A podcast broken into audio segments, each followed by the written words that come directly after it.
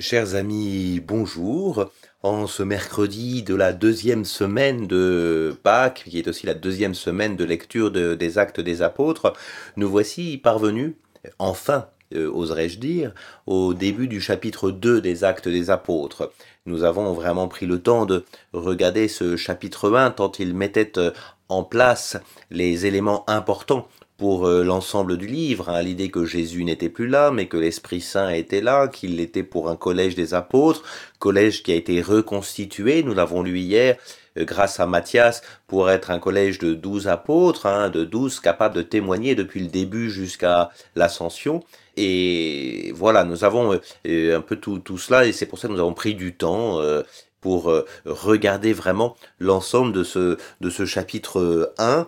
Euh, L'Église est en quelque sorte reconstituée, mais il lui manque ce que Jésus a promis, euh, ce que le Père a promis, nous l'avions vu au chapitre 1, verset 4, ce que Jésus lui-même avait dit au chapitre 1, verset 8, hein, vous allez recevoir une force, celle de l'Esprit Saint.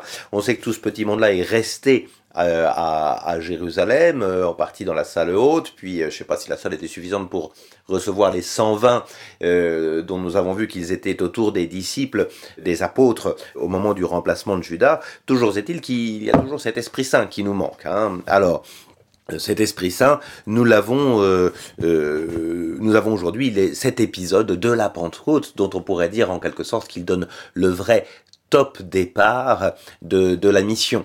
Hein, au demeurant, euh, les lectures de la liturgie pendant le temps de Pâques nous font commencer après le récit de la Pentecôte. Euh, depuis mardi dernier, les, premières lectures nous, nous ont fait commencer euh, au chapitre 2, juste après la lecture de la Pentecôte. Donc cet événement de la Pentecôte est vraiment l'événement en quelque sorte fondateur, hein, celui qui est promis depuis la fin du livre de l'évangile de Luc, promis depuis le début du livre des actes des apôtres, c'est-à-dire le don de l'Esprit Saint. Alors prenons le temps de lire ce texte, et puis je le commenterai autant que possible.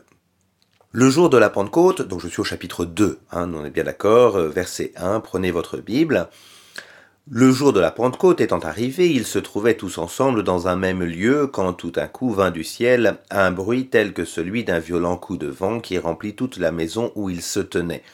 Ils virent apparaître des langues qu'on eût dites de feu, elles se partageaient, et il s'en posa une sur chacun d'eux.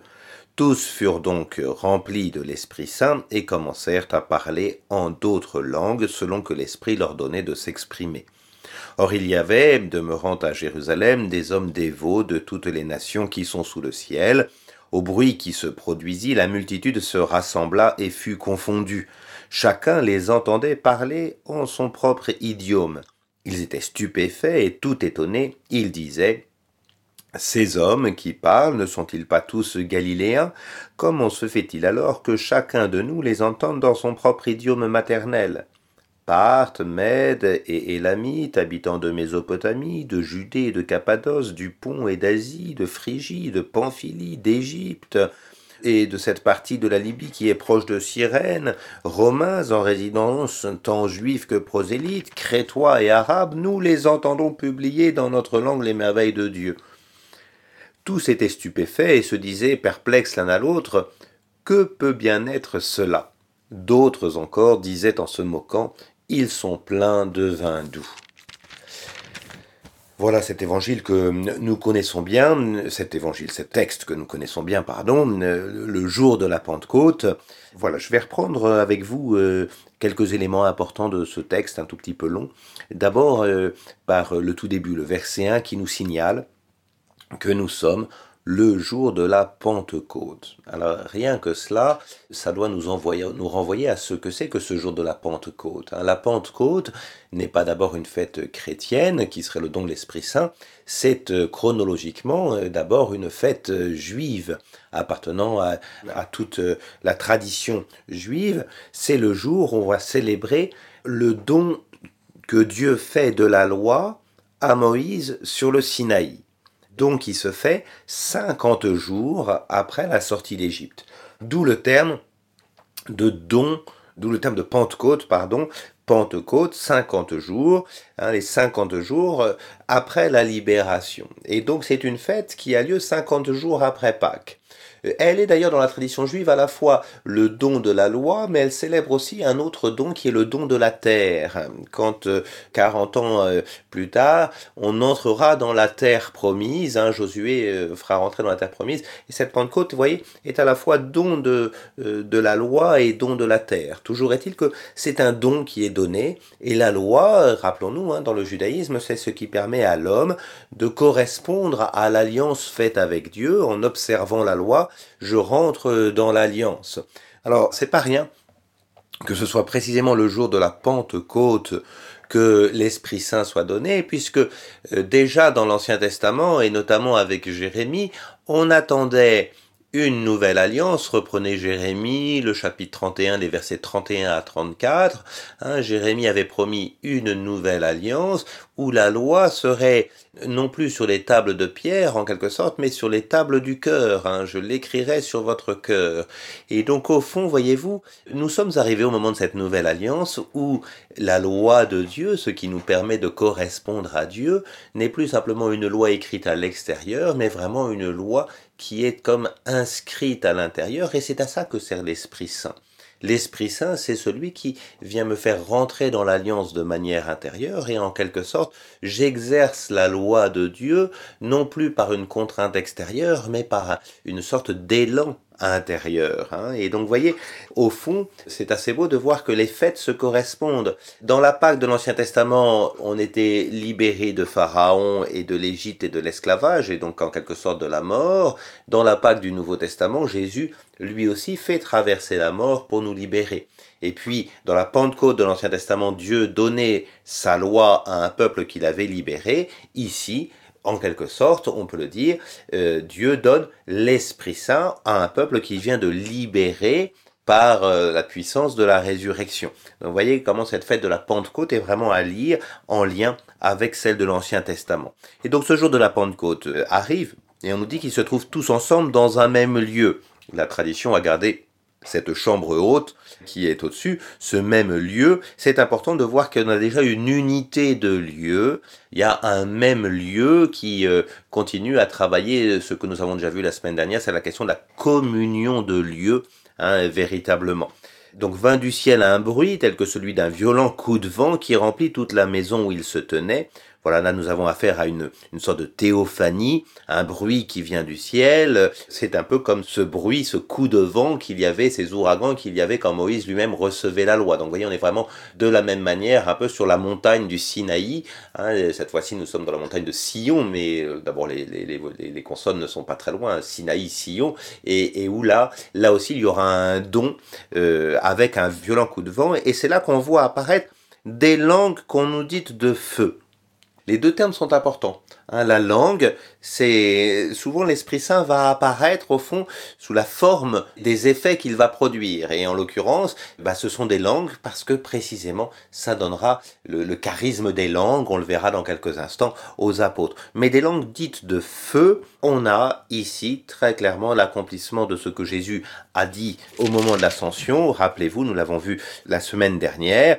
Hein, Jean a baptisé dans l'eau. Vous, c'est dans l'Esprit Saint que vous serez baptisés. Cet Esprit Saint, on le sait par euh, ce que Jean-Baptiste avait dit, moi je vous baptise dans l'eau, vous serez baptisés dans le feu. Donc le feu est à présent ici, et un feu qui se partage et qui se pose sur chacun d'eux. Donc vous voyez, vous avez à la fois l'idée d'une communion, c'est un même feu qui apparaît, mais qui va se partager. On a véritablement ici un charisme qui est donné à chacun, qui est l'Esprit Saint, tout simplement donné à chacun dans un esprit de communion. Et on nous dit tous furent alors remplis de l'Esprit Saint. Et voilà, donc euh, on a euh, l'idée d'un remplissage par l'Esprit Saint, si vous me permettez l'expression. L'Esprit Saint prend toute la personne, un peu comme ça avait été le cas au moment de l'Annonciation. L'Esprit Saint viendra sur toi, hein, euh, tu es rempli de grâce, c'est ce qui avait été dit à la Vierge Marie.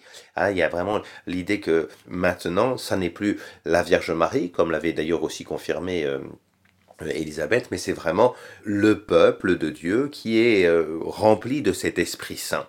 Et le premier effet de l'Esprit Saint, c'est qu'ils commencèrent à parler en d'autres langues selon que l'Esprit leur donnait de s'exprimer. Voyez, on, dit souvent de la que c'est un anti-Babel. à Babel, il y a eu la confusion des langues, et là, cette fois-ci, il va vraiment y avoir cette idée que on va pouvoir parler en d'autres langues. Ben oui, rappelez-vous, Jésus a dit, vous allez aller jusqu'aux extrémités de la terre. Ben, pour aller aux extrémités de la terre, il faut être capable de parler dans ces autres langues. Et du coup, à quoi ça va servir? C'est ce qui vient ensuite. Hein. Justement, à Jérusalem, il y a des hommes qui sont là pour le pèlerinage de la Pentecôte, hein, qu'on appelle en, hébreu Shavuot. Tous ces hommes qui sont là pour le pèlerinage, c'est un des trois pèlerinages qui se font annuellement, hein, avec la fête de Sukkot, les tentes, et puis la fête de Pâques. Et là, il y a beaucoup de gens qui sont à Jérusalem, et on nous dit que chacun les parler en son propre idiome. Ah, c'est-à-dire que chacun les entend parler. Attention, vous voyez, l'évangile n'est pas une sorte de langue supranationale qui serait une langue unique que tout le monde pourrait entendre. L'évangile se décline dans différentes langues. On pourrait dire dans différentes nations et on pourrait même aller jusqu'à dire dans différentes cultures.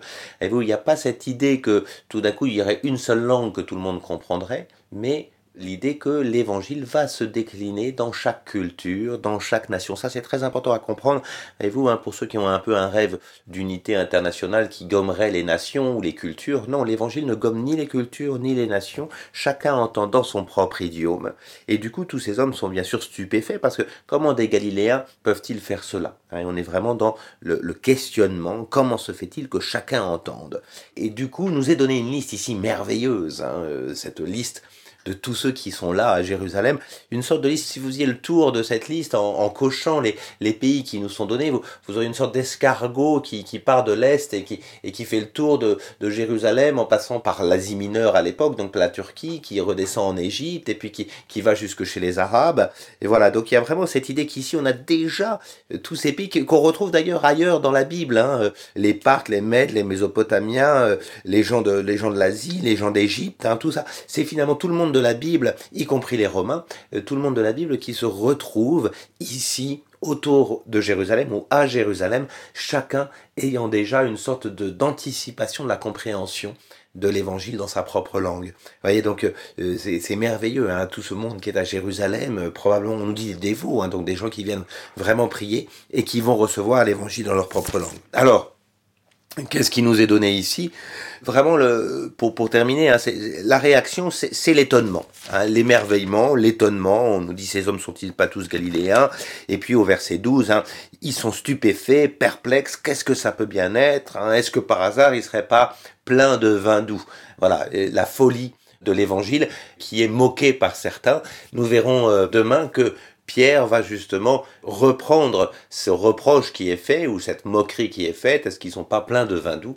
En tout cas, euh, nous-mêmes, nous avons euh, euh, aujourd'hui pu lire cet événement de la Pentecôte, don de l'Esprit Saint, don intérieur et qui permet au langage de l'Évangile d'être compris dans toutes les cultures, dans toutes les langues, dans toutes les nations événement euh, si important et qui va permettre maintenant que les apôtres ont cet Esprit Saint de commencer véritablement la mission. C'est ce que nous verrons euh, demain avec le premier discours de Pierre.